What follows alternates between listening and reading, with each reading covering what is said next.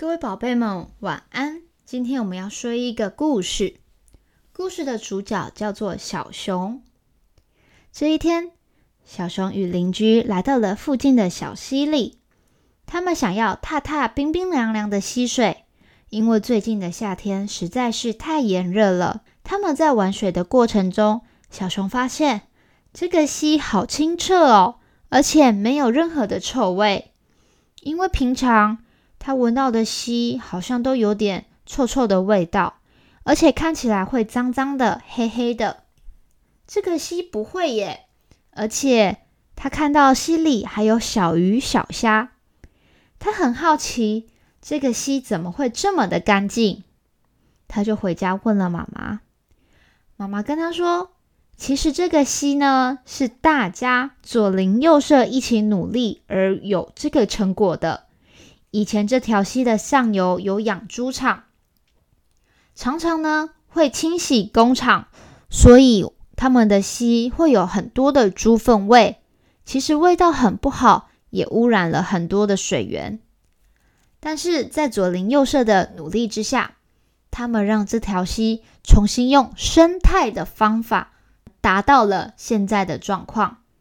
小熊问妈妈：“什么叫做生态的方法？”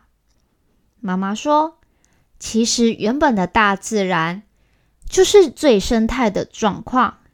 生态的方法呢，就是让这条溪回到最原始的状况，不用用水泥铺什么东西，只要让原本生活在溪里的植物，让它们可以正常存活就可以了。因为溪底的植物，或是石头，或是一些藻类、鱼类。”都是可以自动清理这些溪水里的状况哦。只要这些生物都可以健康存活在溪里，这条溪就会一直被过滤，一层层过滤。这样子，其实到我们下游的溪水都已经是非常干净的呢。小熊说：“妈妈，那什么叫做不生态的溪呢？”妈妈回答说：“像是有一些溪底被水泥填平了。”可能有人想说这样子会比较干净，比较好整理。可是其实少了这些原本的生物、原本的石头、原本的水草，这条溪是没有办法自动过滤的，变成我们还要加装很多人为的清净机器，才能够让溪水变得干净。所以生态的方法是很重要的哟。像你看溪边有很多的小树，树根。或是它的落叶，都是对这条溪很有帮助的生态植物哦。而且呢，树根需要喝水，溪里的水干净的话，树就会长得健康。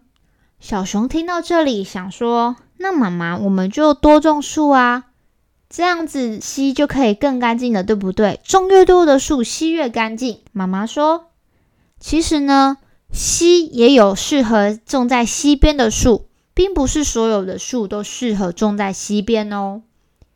这些树其实是我们人类去分辨出来的。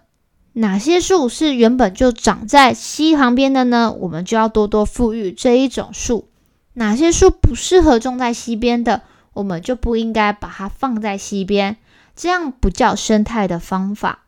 如果你说你很喜欢榕树，把榕树种在溪边，其实榕树长得并不会很好。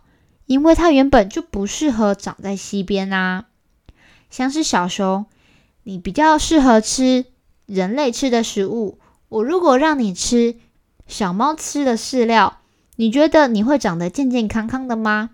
小熊说：“对耶，妈妈，你这个比喻我听得懂。但是溪里的水干不干净跟我们有什么关系呀？为什么你们要用生态的方法让溪水变得干干净净呢？”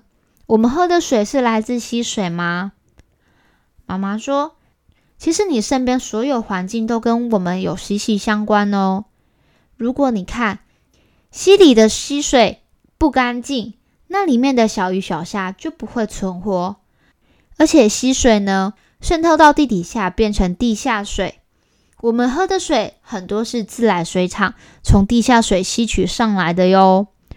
如果下面的水不干净，那你喝的水也会不干净啊！如果一整条溪都坏掉了，那很多动物就没有干净的溪水可以喝了。动物死掉，那森林也会变得很不一样。森林变得不一样，我们人类也不知道可不可以存活下去。所以每一层的环境都跟我们的生活有息息相关。所以，我们最重要的事情就是要照顾好我们生活周遭的环境哦。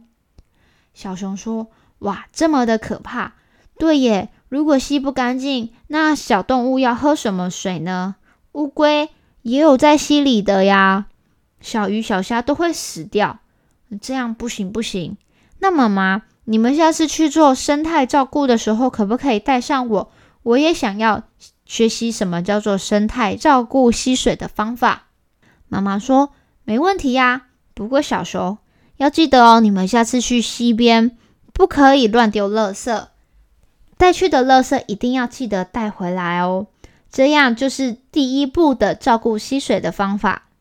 小熊说：“嗯，我知道了。今天上了一课妈妈的课呢，谢谢妈妈老师。”妈妈笑着说：“好啦，好啦。”下次我们要做其他事情，再带你去更进一步了解什么叫做环境保育。